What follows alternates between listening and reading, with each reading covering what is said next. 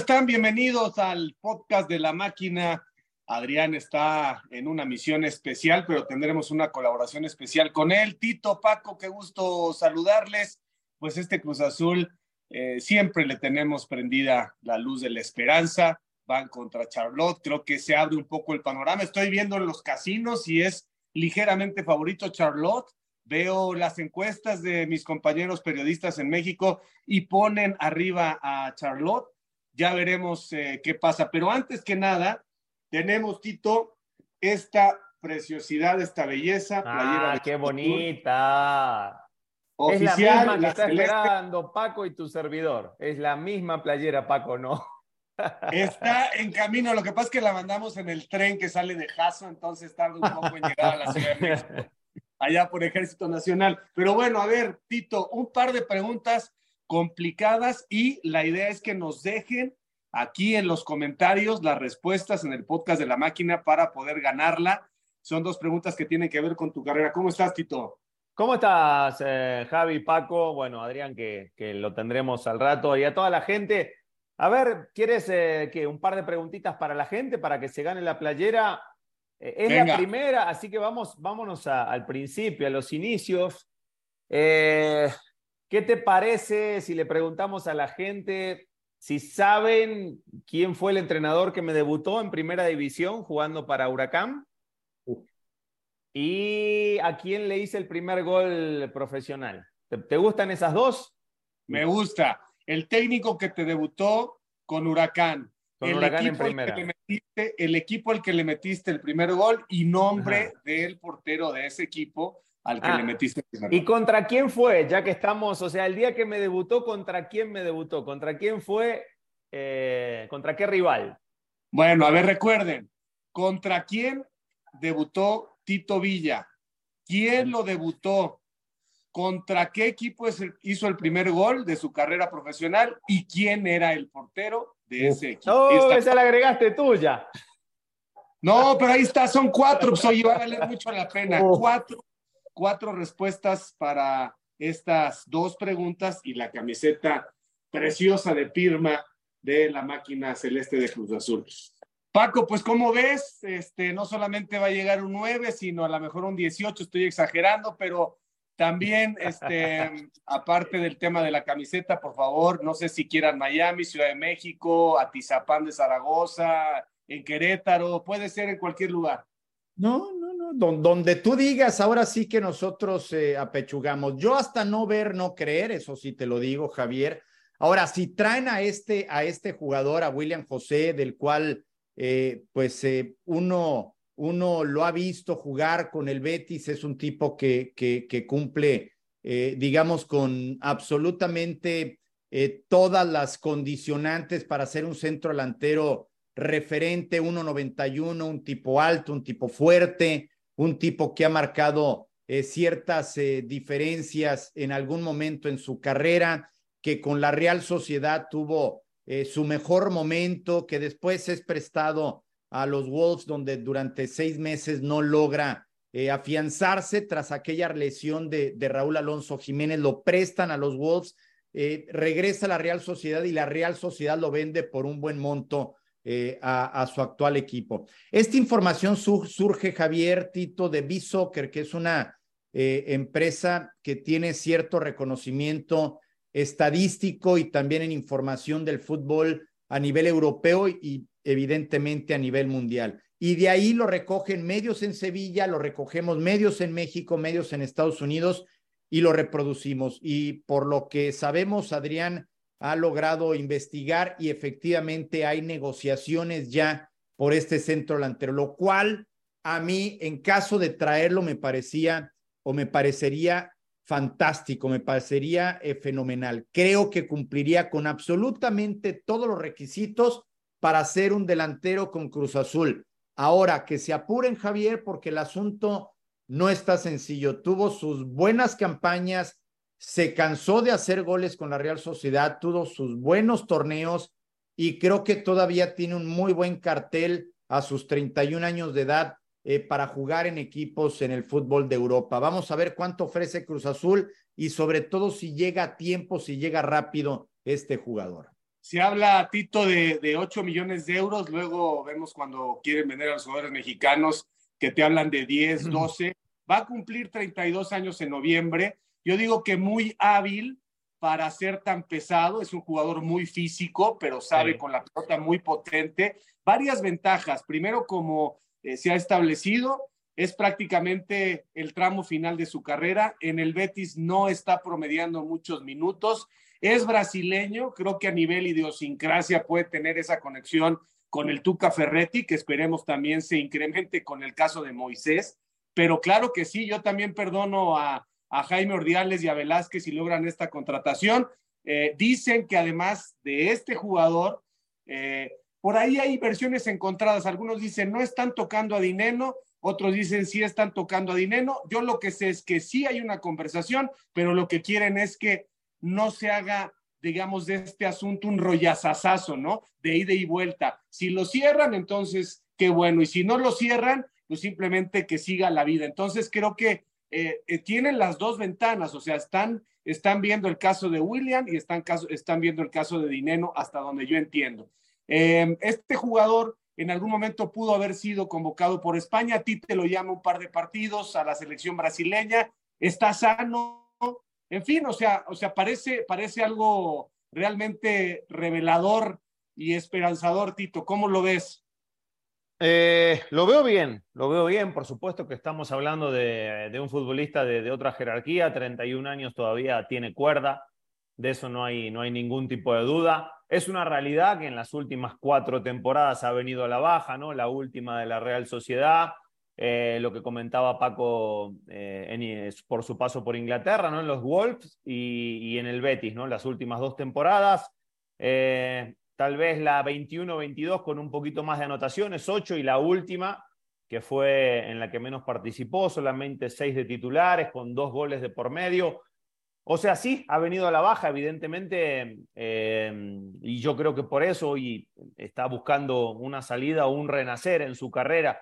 Pero mm, este tipo de futbolistas eh, suelen tener esa, esa arma de doble filo, ¿no? Como quien dice, porque eh, si él llega entusiasmado, si llega con esa hambre de revancha y con la calidad y jerarquía que tienen, que bien mencionan, por supuesto que podría ayudar muchísimo al ataque cementero.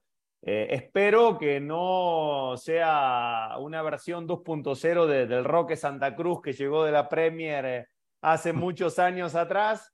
Eh, y espero que si llega, venga con, con, esa hambre y no venga a menospreciar a la Liga Mexicana porque se va a topar con pared, porque hay muchos futbolistas que la hacen de menos porque se creen que llegan de Europa, de ligas importantes y cuando llegan acá el ritmo el, ritmo, es, eh, digamos, te pasa por encima, ¿no? Y, si no llegas preparado y no llegas con ganas de, ponerte bien y, de aportar, a muchos le termina jugando una mala pasada, pero por supuesto, Javi, que estoy contento, estoy entusiasmado. No pensé que esta noticia iba a llegar a media semana. Yo estaba eh, muy confiado de que iba a cenar a gusto, pero voy a estar mucho más gustoso de pagarles aquí a la gente del podcast y a los 10 aficionados que prometí pagarle eh, si llega el, centro delantero de Cruz Azul. Ahora hay que ponerle una fecha, ¿no? Porque no es lo mismo eh, llegar ahora, que por supuesto le daría todavía al Cruz Azul un empujón en la, en la League's Cup e incluso,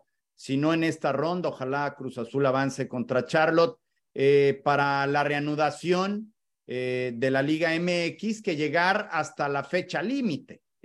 yo, yo yo creo que tendríamos que ponerle una fecha, Tito. Pero Paco, que, haya caducidad, que haya caducidad. Si le, tuviéramos, si le tuviéramos que poner una fecha, esto ya no se pagaría, porque es una vergüenza que estemos terminando la League Cup y que no haya llegado el centro delantero cuando hace dos años que tiene que, que nos den una, que nos den una, Tito, porque traer, pues traer por traer por un lado. Mira, Paco, con tal de que traer tarde. pago, no me importa, pero que lo ah, traigan. Que traigan lo que sea, aunque. Yo pago con tal de que lo traigan, no me importa, Javier. Ok, ahí te va, ahí te va una fecha.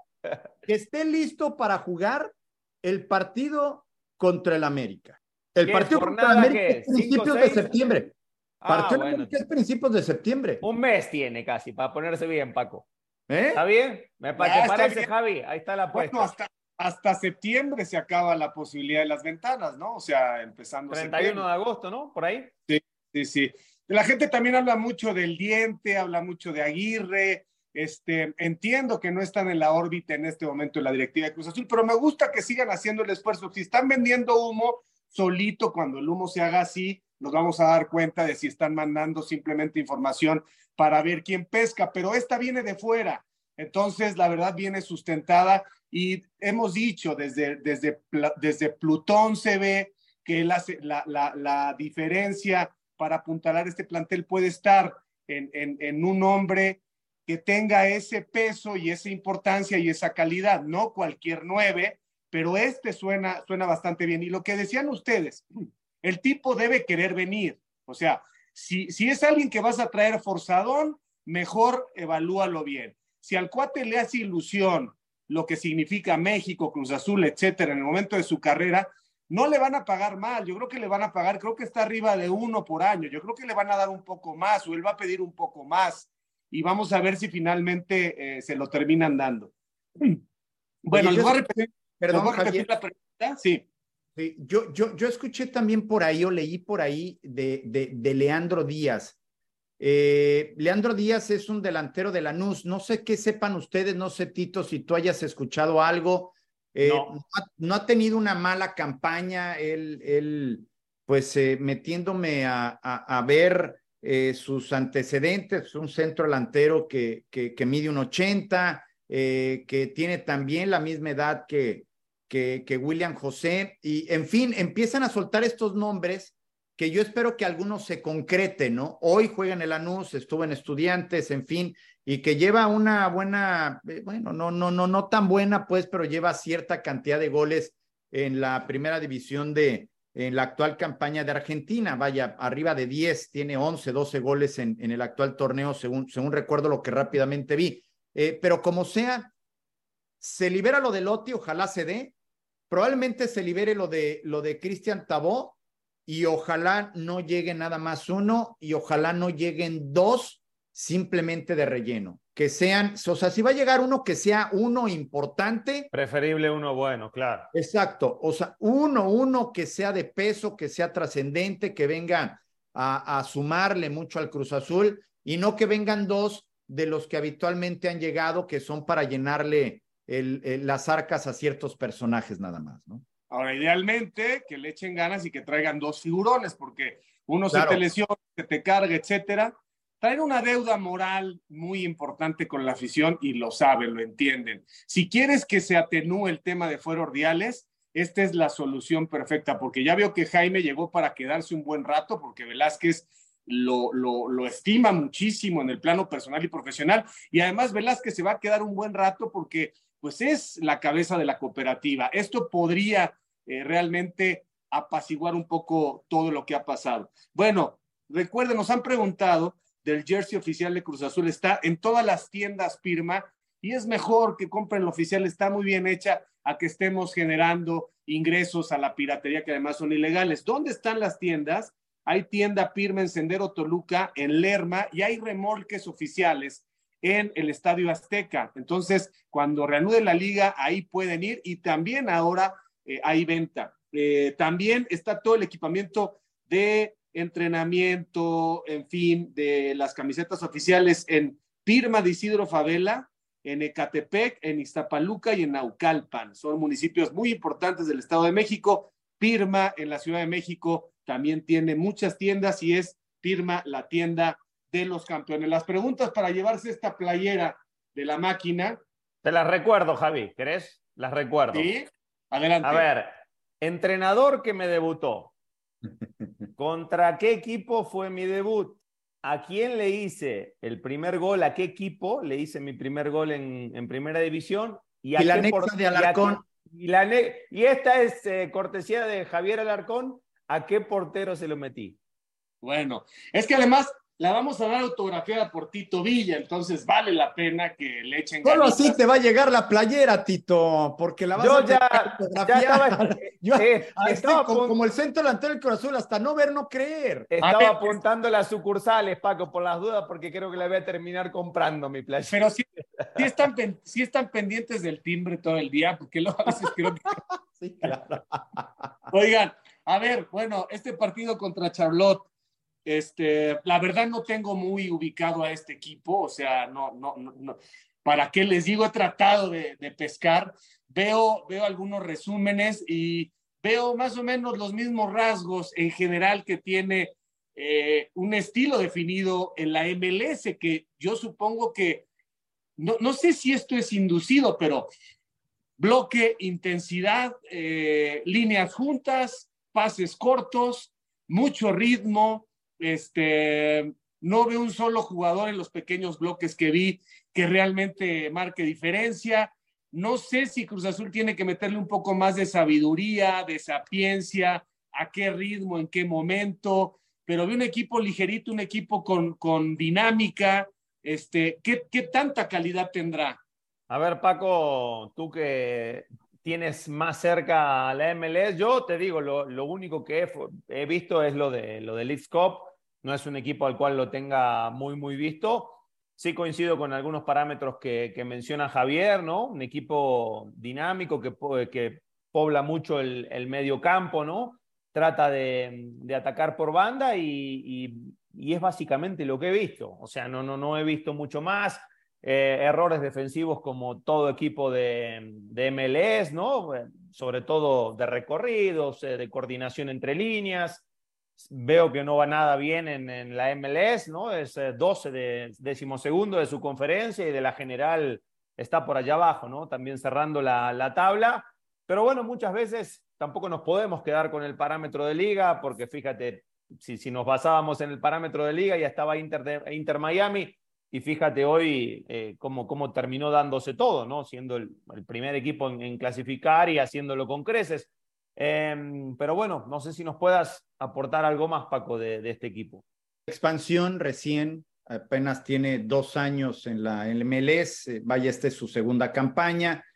Eh, algunos antecedentes, es el mismo dueño de las Panteras, ¿no? Que juega en la NFL, o sea, es un equipo que tiene un, como casi todos los equipos de la MLS, una gran inversión detrás. Ha confiado en un técnico italiano que no había tenido, de hecho, oportunidades de dirigir eh, eh, clubes, eh, había sido asistente, había sido parte de, de cuerpos técnicos como, digamos, sub-17, sub-15 en el City, o sea, tiene evidentemente grandes conocimientos, pero no había tenido la oportunidad de dirigir como otros técnicos que llegan a la MLS. Tiene a Swiderski, ¿se acuerdan de este centro delantero polaco que jugó el Mundial con Polonia apenas recién? fue de aquellos que arrancó el partido incluso contra la selección de Argentina. Eh, no inicia el partido contra México, pero sí inicia el partido contra la selección de Argentina. Eh, no es eh, un jugador, digamos, de la talla, de la estatura de Robert Lewandowski, me refiero físicamente, es un jugador menos, menos alto, muy rápido, como los polacos generalmente lo son, tiene también un acompañante también polaco que no es de selección nacional, pero que también está dentro de los jugadores designados, pues a los que se les paga eh, más que al resto de los tres jugadores designados. Y, no es un equipo al que se le hayan visto, eh, digamos, una característica de ser ultra defensivo, que trate con ese esquema de, de avanzar a las siguientes fases. Es un equipo que, digamos, trata de, de ser equilibrado y que sale muy rápido en las contras, o sea, es rapidísimo. Suidersky es un jugador muy, muy rápido eh, y en general se compone de jugadores que tienen esa característica. El juego directo es parte de su manera de interpretar el juego, ¿no? Oigan, y a ver, hasta ahora, 69% eh, de los equipos avanzaron de la MLS, 66% de México, o sea, datos duros, no, no opiniones, ya sabemos que son más equipos de la MLS. Eh, el subcampeón y líder general Guadalajara queda fuera, creo que esa es la herida más profunda que nos arroja eh, hasta el momento el campeonato. Yo vi un nivel regular, partidos atractivos, no puedo calificarlo de bueno el nivel. Eh, económicamente ya saldrán las cuentas y seguramente será un cañonazo. De este lado de la frontera, Paco, tú que vives en Miami, Tito lo puede percibir, se nota un desconcierto de la gente, poco interés en general, pero sobre todo porque no encuentran la plataforma, después les anuncian algunos partidos en TV abierta y resulta que no van. Eh, creo, que hay, creo que hay cierto desinterés, pero vendrá la ronda de 16 avos a partir de este miércoles, donde seguramente la gente se va a animar eh, un poco más. Sigo creyendo que el equipo eh, que puede tener más posibilidades de ser campeón será mexicano, lo vemos en los regios, todavía no dejo de confiar en el América, pero creo que al final en bloque eh, la MLS está dejando estas sensaciones de que orden, estructura, planeación, este, más atletas que futbolistas, eh, con muy buen físico, con mucha mentalidad, con mucha confianza, con, con un plan táctico muy bien delineado y establecido por los entrenadores. Esta parte para mí es la que más aprendizaje me está dejando. O sea, en el fútbol mexicano veo todavía cierta eventualidad, ciertos espacios para los jugadores más técnicos, los que marcan diferencia, etcétera. Pero veo en la MLS esta certeza de que hay ciencia, hay método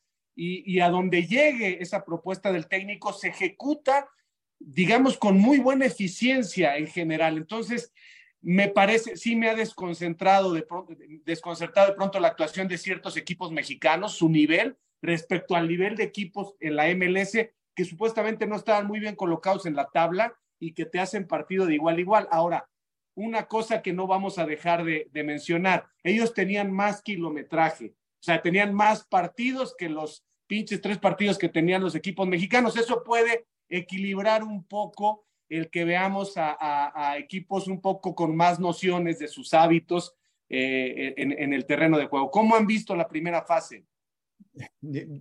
Tito. No, dale, dale, Paco, dale. Bueno, yo, yo te puedo hablar de términos generales de la MLS y creo que partiendo de ahí puedo, puedo establecer el análisis. Eh, me tocó transmitir seis años la MLS, se perdieron los derechos, como ya sabe, con Apple TV, que los compró a nivel eh, mundial para, para esta temporada. Y lo que yo, eh, digamos, me percaté es algo que creo que salta a la vista. Hay en cada equipo muy buenos jugadores, muy buenos jugadores, pero son generalmente a la ofensiva, en donde se invierte Carlos Vela, por poner un ejemplo con el LFC, donde hay tres jugadores designados a los que se les puede pagar mucho dinero y que generalmente descuidan la parte defensiva, o sea, priorizan esos tres cupos para atacar, para ser ofensivos. Por lo tanto, descuidan la parte de atrás. Pero la parte de atrás termina siendo muy pareja en general al jugador promedio que juega en la MLS. Eso les da una ventaja en relación a los equipos que no tienen tanta inversión en México.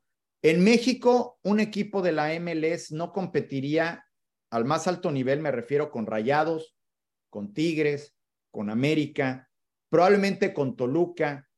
Eh, esta serie de equipos que se, se nutren de, de portero a delantero con muy buenos jugadores y con una muy buena banca, ¿no? No pueden competir. Sin embargo, le pintan la cara a los equipos que están desnivelados. O sea, San Luis, Necaxa, a mí me sorprendió lo de Chivas, ese tipo de equipos.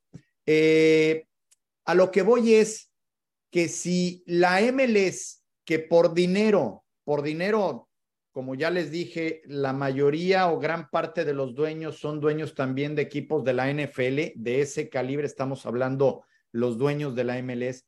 En tanto no liberen ese, ese tope salarial y esa cantidad de jugadores a las que les pueden pagar lo que ellos quieran, en tanto no liberen eso, México va a poder competir como lo está haciendo. Y también creo que América, Rayados y Tigres tienen más para ser campeón que Cincinnati, que lidera, que LAFC, que es el actual campeón de la MLS Cup, que el equipo que me digan en la MLS.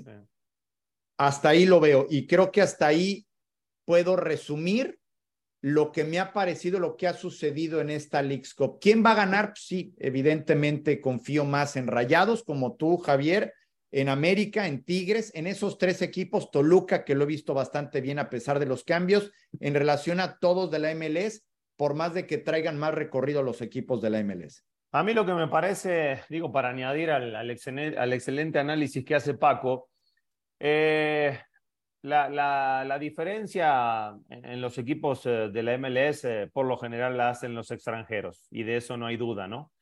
Y em, después creo que el grueso de los futbolistas, tanto, eh, digamos, estadounidenses o alguno que otro que llega ¿no? a la liga que no son franquicia, que no son los que te dan el salto de calidad, son futbolistas disciplinados. Tú lo dijiste muy bien, Javier, son futbolistas disciplinados, son maquinitas.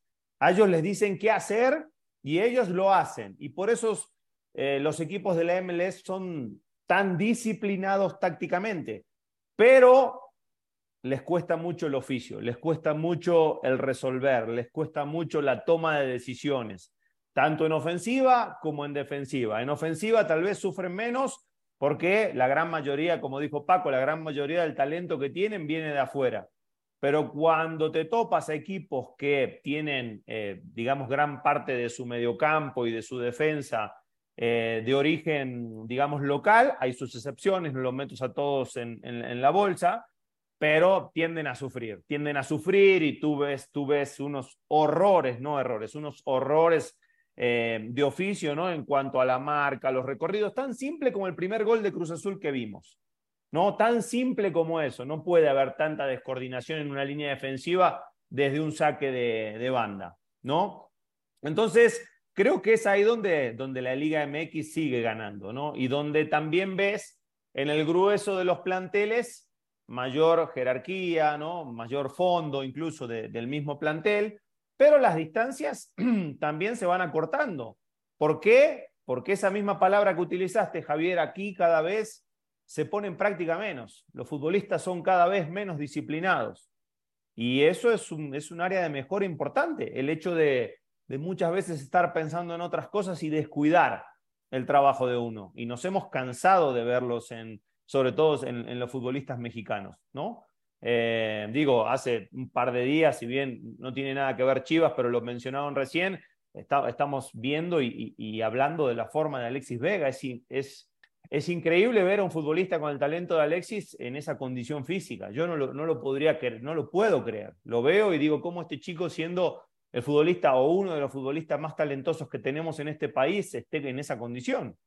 ¿Por qué? Porque no son chicos disciplinados porque se creen que con el talento van a jugar toda su vida y el fútbol nos ha dicho que el talento cada vez importa menos, importa mucho más lo de acá. Y de hecho, futbolistas que tienen menos talento se terminan imponiendo a los que tienen más talentos porque se los van comiendo. Simplemente por la determinación, por la convicción, porque se cuidan, porque se entrenan, porque siempre están al límite de sus posibilidades. Y eso a fin de cuentas termina contando en el terreno de juego. Pero bueno, eh, de momento estamos, estamos un escaloncito arriba y, creo que en esta League's Cup hay que seguirlo demostrando a pesar de que ya nos dieron unas buenas bofetadas. es una buena manera de definirlo.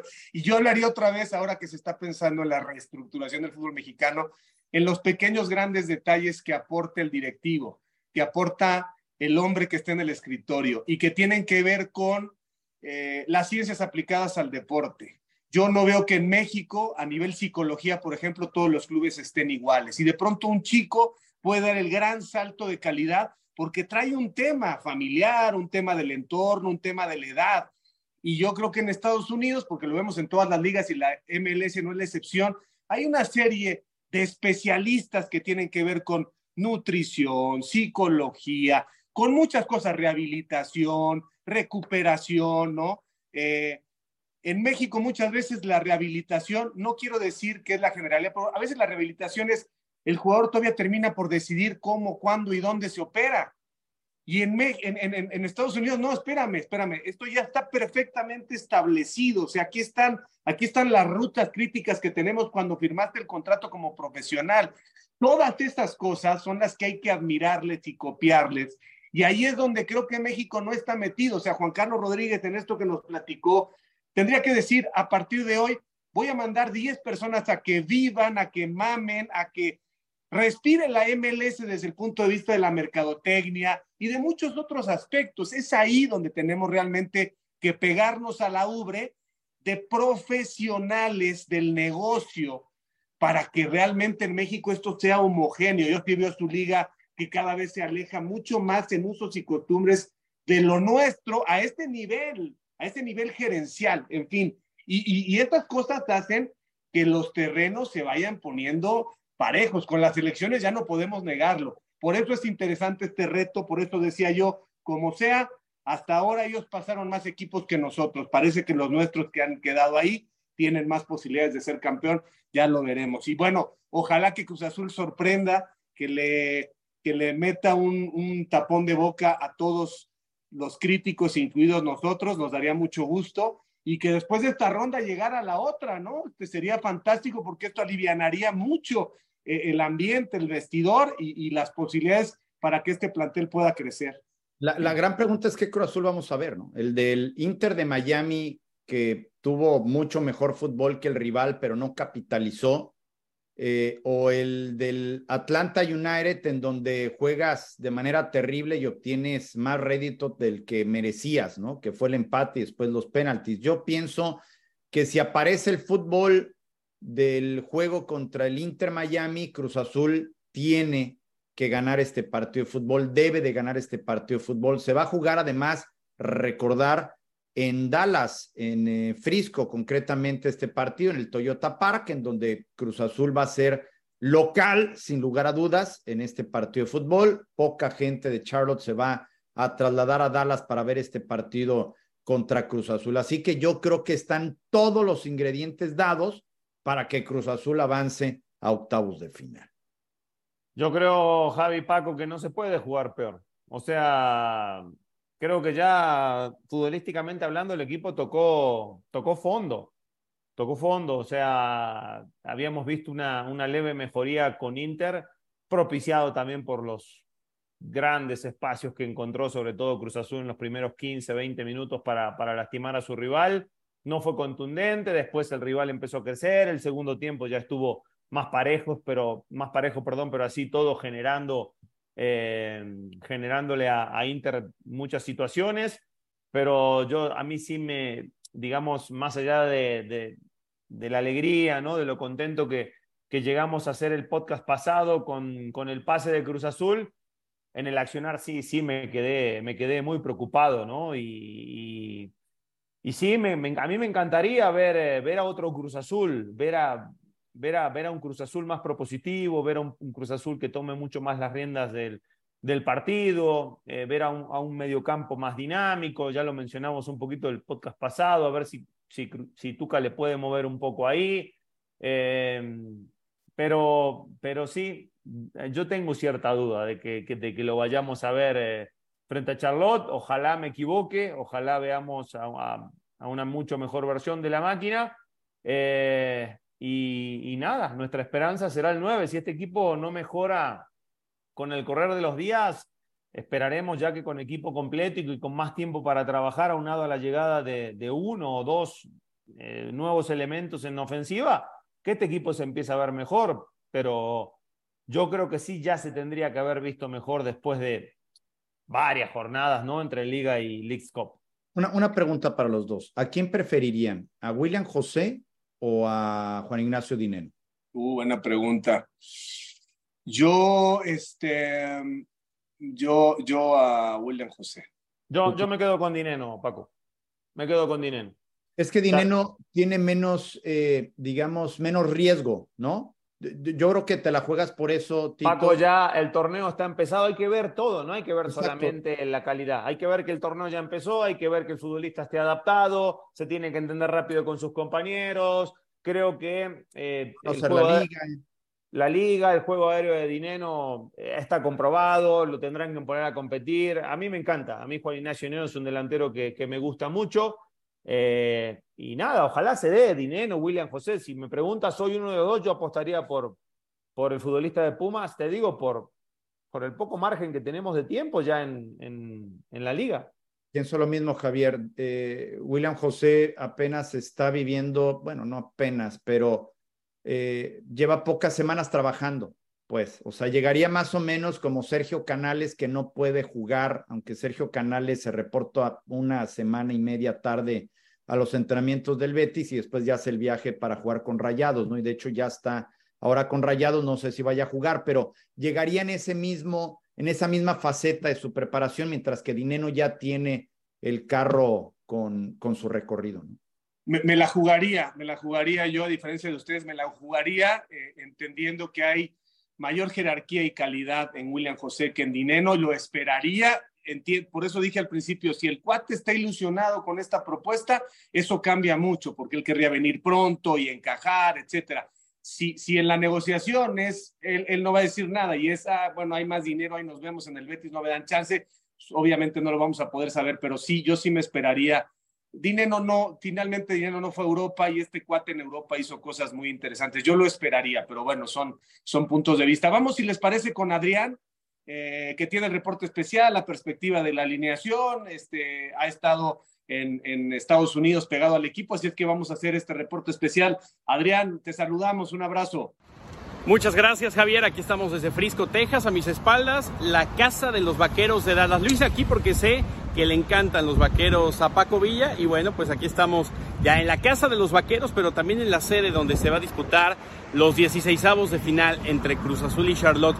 ¿Qué pasó en el entrenamiento de hoy y qué pasó en la conferencia? Primero, si les parece, vamos a escuchar a Ricardo Ferretti con lo que declaró con respecto al centro delantero. Ya después les cuento un poquito de la información que traemos.